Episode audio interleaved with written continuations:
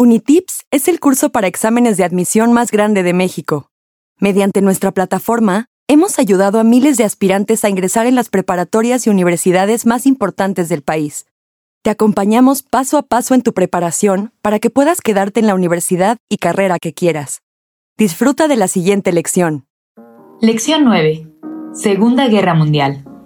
A finales de la Primera Guerra Mundial, el panorama en Europa anunciaba una Segunda Guerra Mundial por lo que el principal antecedente de esta Segunda Guerra fue la Primera Guerra Mundial y los cabos sueltos que habían quedado a raíz del primer enfrentamiento. El desarrollo de la Segunda Guerra Mundial sucede en cuatro etapas. Antecedentes.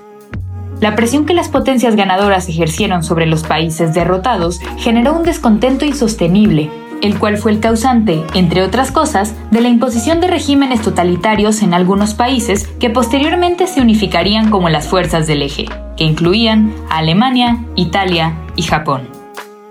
Desarrollo. Se considera que el inicio de la guerra fue desde que Alemania invade a Polonia. Con esto se definen cuatro etapas principales de la Segunda Guerra Mundial.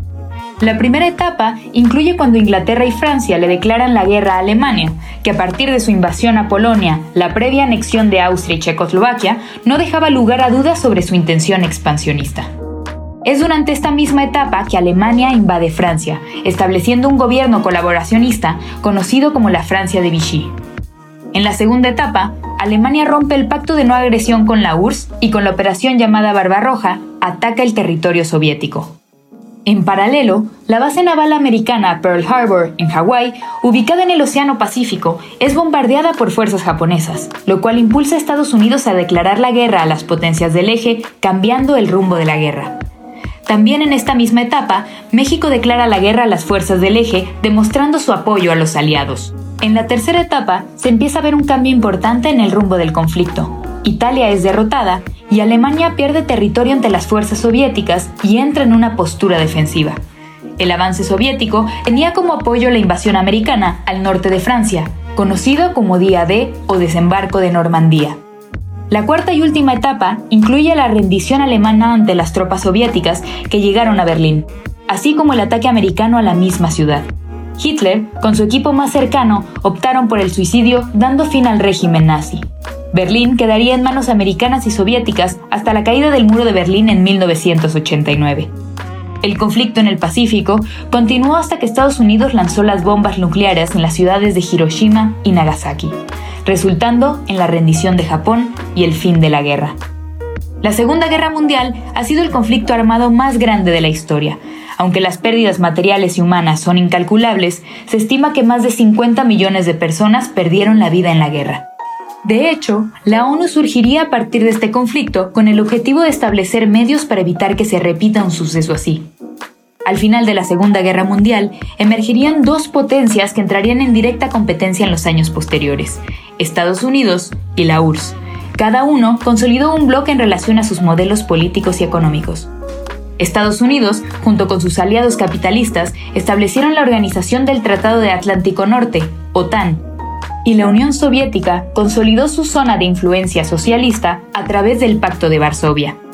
La constante competencia entre estas dos potencias resultaría en lo que conocemos como la Guerra Fría, un conflicto que se caracterizó, de forma general, por una rivalidad entre capitalismo y socialismo.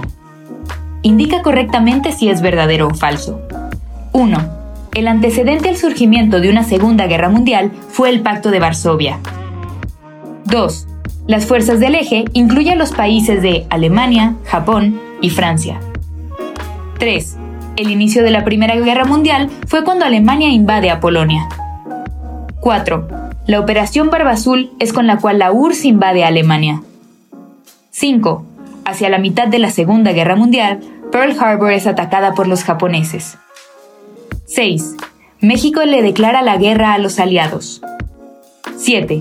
El desembarco de Normandía sucede en Francia, con Estados Unidos y la URSS. 8. Alemania se rinde cuando Estados Unidos y la URSS ocupan Berlín. 9. El conflicto en el Pacífico termina con el lanzamiento de bombas nucleares que hace Estados Unidos a las ciudades de Hiroshima y Nagasaki. 10. La ONU surge como una organización para evitar que se repita este tipo de enfrentamientos. Resuelve los ejercicios de la práctica en tu cuenta de Unitips y cuando estés listo, pasa a la siguiente lección.